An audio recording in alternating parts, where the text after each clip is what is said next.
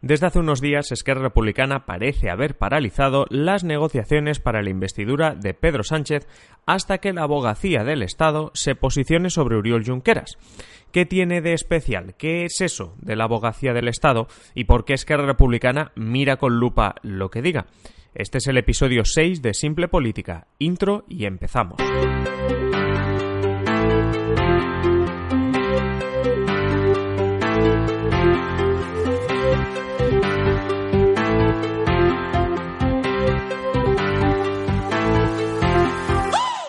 Esto es Simple Política, el podcast que trata de simplificar y traducir al lenguaje del día a día todo eso que vemos, oímos y leemos sobre la política y lo que llaman la actualidad. En este podcast intentamos acercar y hacer entendible lo que muchas veces ocupa horas y horas en los medios, pero nos parece lejano, porque en el fondo no es más que simple política.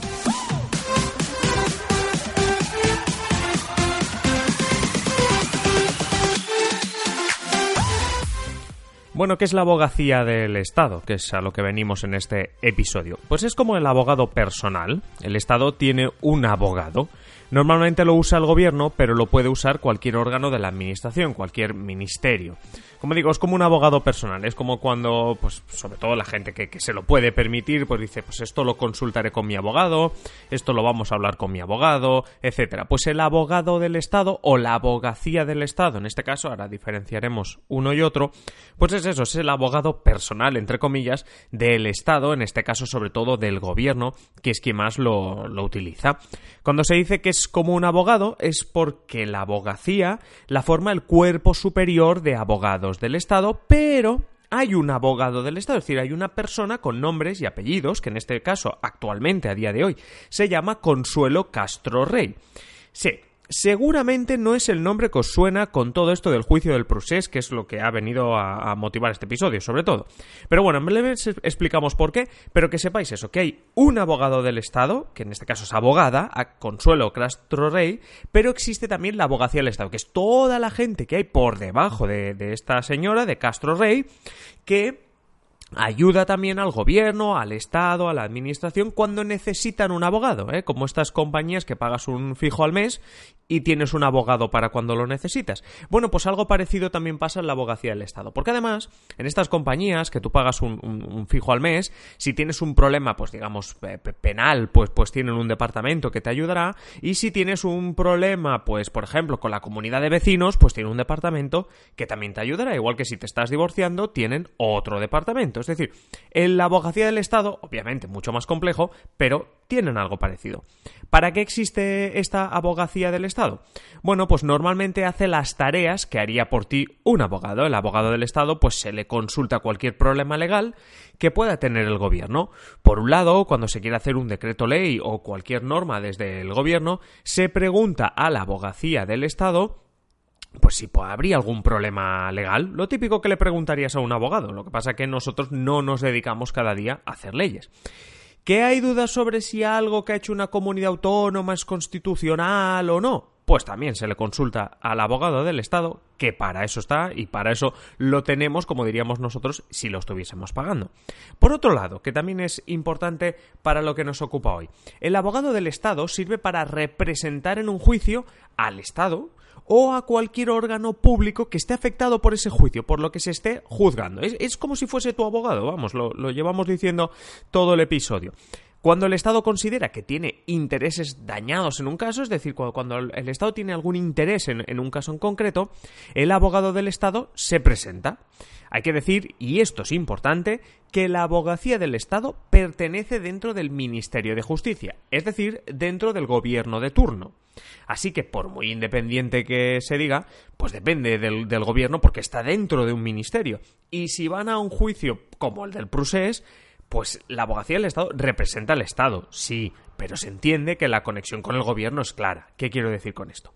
Que si gobierna el PP la abogacía del Estado puede posicionarse de una manera en un juicio, sobre todo si ese juicio toca política. Obviamente, si el juicio toca cosas muy técnicas, pues da igual quien gobierne. Pero si no, pues puede tocar bastante, bastante eso.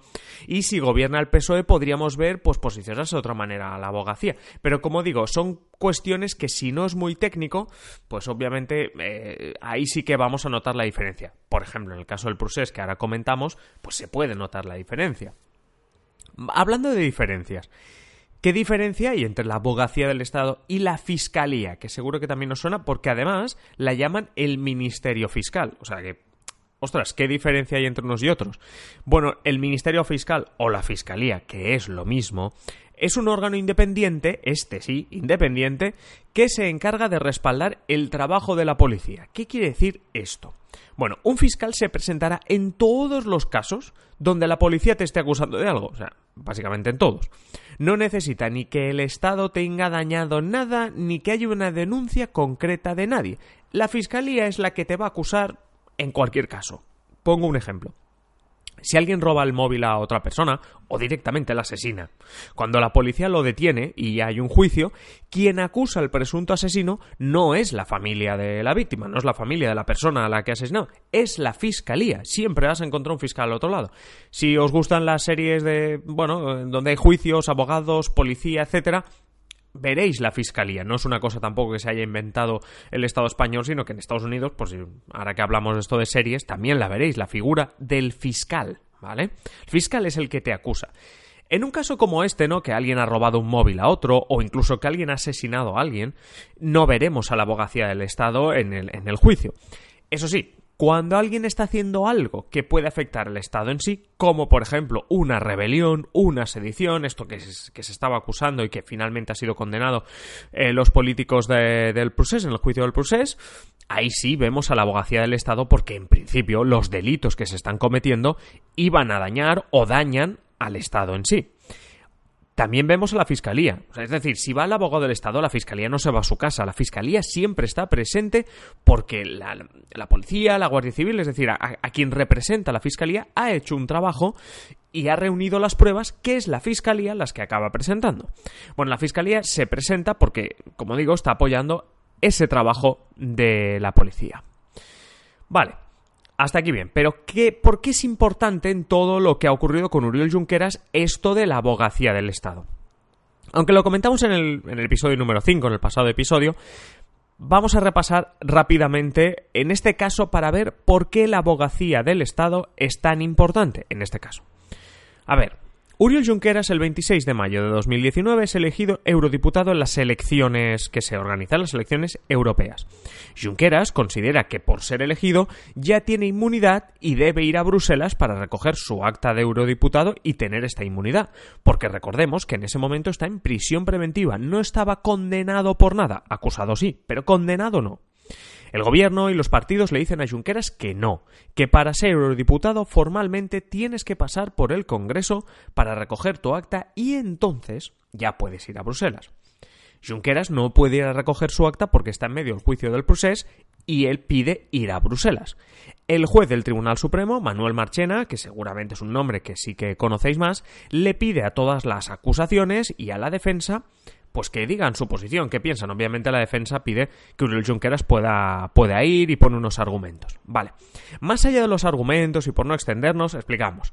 Hay tres acusaciones en este caso, en el juicio del proceso. La fiscalía, ya la hemos comentado, le dice al juez Marchena, es decir, al juez del Tribunal Supremo, que no, que la fiscalía entiende que no, que es un peligro y que no puede irse, no puede irse en mitad del juicio, además está en prisión preventiva, etcétera la otra acusación, que es Vox, que es lo que se llama acusación particular, que es cuando, por ejemplo, estábamos hablando antes del caso eh, de, de, la persona asesinada, ¿no? Pues si la familia se presentase, sería acusación particular, pero la fiscalía no dejaría de irse. Bueno, pues la fiscalía es quien te acusa y Vox es un partido político que decide presentarse como acusación eh, particular. Perdón. Bueno, pues Vox dice que tampoco, que no está de acuerdo y que Junqueras no puede, ir, no puede irse ni a Bruselas, ni a Madrid a recoger su acta, ni nada. Y la tercera acusación en este caso es la abogacía del Estado. Y curiosamente, la abogacía del Estado dice que sí, que debería poder, que al ser elegido debería poder ir a Bruselas a recoger su acta a Madrid, a todo lo que hiciese falta, porque ha sido escogido eurodiputado en las elecciones. Es en este momento en el que presentamos a Rosa María Seoane, quien representa en este juicio en concreto a la abogacía del Estado. Después que, ya con el PSOE gobernando, recordáis aquello que os dije que en la abogacía del Estado sí podríamos notar el color político, pues bien, con el PSOE gobernando, a quien le hubiese tocado estar en ese juicio, que se llamaba Edmundo Val, fue destituido. Por cierto, Edmundo Val después fue en las listas electorales de Ciudadanos. Pero bueno, eso es otra historia. Bueno, ¿por qué no hablo ahora de la abogada del Estado? Es decir, ¿os acordáis de Castro Rey que estaba mm, comentando hace unos segundos? Porque Edmundo Val y ahora Rosa María Seoane no son el abogado del Estado, sino el responsable, o la responsable en este caso de Rosa María Seoane, de la sección penal de la abogacía del Estado para no liarnos. ¿Os acordáis cuando yo os decía que si tú pagas un X mensual a una compañía de esta de abogados, si tienes un divorcio te, te, pasan con el departamento de divorcios y ellos te lo llevan, y si tienes un problema con la comunidad de vecinos, te pasan con los que van a entender de ese problema? Bueno, pues aquí más o menos estamos hablando de lo mismo. La abogacía del Estado no es una persona sola que sabe de todo, sino que hay muchos abogados, como decimos, todo el cuerpo superior del Estado de abogados. Es decir, suena muy importante por, porque lo es, porque hay gente que ha estudiado mucho y se ha especializado en algún tema. Rosa María Seoane, perdón, en el caso de la sección penal, de los delitos penales, que en este caso es delito penal. Delito penal, el que te va a comportar una pena de cárcel. Simple, tan simple como eso. Bueno, Total, que nos desviamos un poco del tema y se nos hace largo el podcast. Al final a Junqueras se le deniega ir a recoger el acta de eurodiputado y como no se le concede, Junqueras y su abogado recurren al Tribunal de Justicia de la Unión Europea. El 14 de octubre, es decir, antes de que salga lo que tenga que decir el Tribunal de la Unión Europea, el 14 de octubre, cuando el recurso todavía está pendiente de resolverse, el Tribunal Supremo condena a Junqueras y al resto de políticos a, bueno, en el caso de Junqueras, a 13 años de prisión. Es decir, la prisión ya no es preventiva, sino que Junqueras, Uriol Junqueras, es culpable de un delito ya. A todo esto pasan los días, pasan las semanas y la semana pasada, precisamente ahora a principios de diciembre, el Tribunal de Justicia de la Unión Europea dice que en el momento en que Uriol Junqueras lo pidió, debieron dejarlo en libertad porque solo por ser votado ya eres eurodiputado. A ver, todo esto lo explicamos en el episodio 5 de este, de este podcast, en el anterior, pero bueno, para que entendamos un poquito por dónde va la historia. Ese mismo día, ese mismo jueves, cuando sale la resolución del Tribunal de la Unión Europea, el Tribunal Supremo, como ya hizo cuando Junqueras lo pidió allá por junio, dice que las diferentes partes, es decir, la abogacía del Estado, la Fiscalía, Vox, el abogado defensor, obviamente, tienen cinco días hábiles, que con todas las navidades ya sabemos que eso se multiplica, para posicionarse. Y el Supremo ya decidirá qué hace con Junqueras. Es decir, ahora que tienen esta nueva resolución, el Tribunal Supremo dice, uy, habrá que reaccionar, ah, hay que hacer algo, ¿no? Porque la Unión Europea nos ha dicho algo. Voy a preguntar, voy a pedir consejo bueno, más que pedir consejo, voy a pedir que se posicionen aquellos que ya se posicionaron en su día en junio. Bueno, vale, como todas como de todas las partes implicadas, la única que depende del gobierno es la abogacía del Estado, por eso Esquerra Republicana, de quien siempre espera un gesto, es de la abogacía del Estado.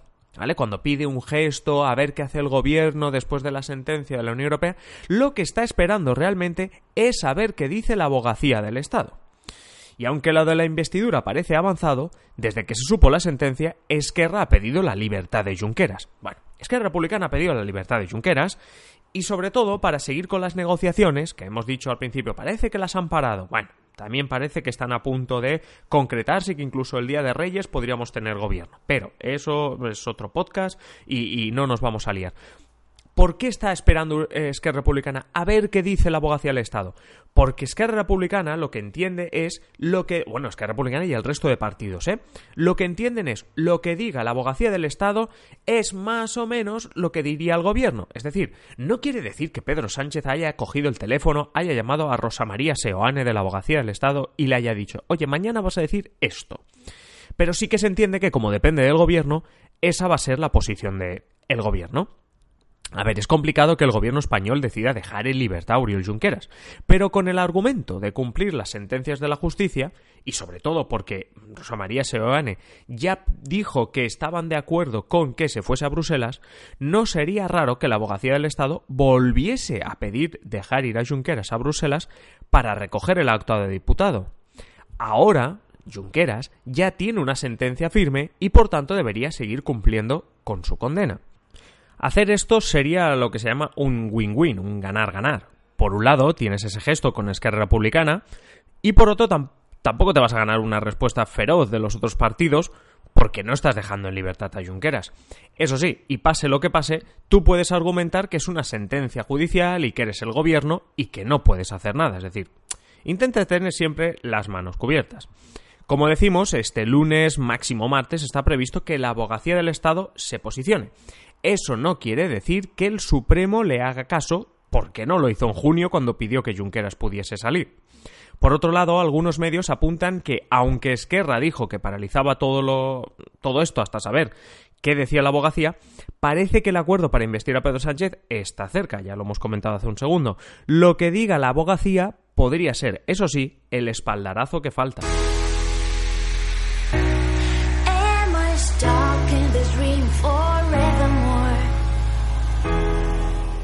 Esto ha sido todo por el episodio de hoy. Espero haber aclarado dudas y simplificado algunos conceptos, ya que para eso está este podcast. Si os ha gustado, por favor, poned una valoración de 5 estrellas en Apple Podcasts o en ebooks y comentad todo lo que queráis.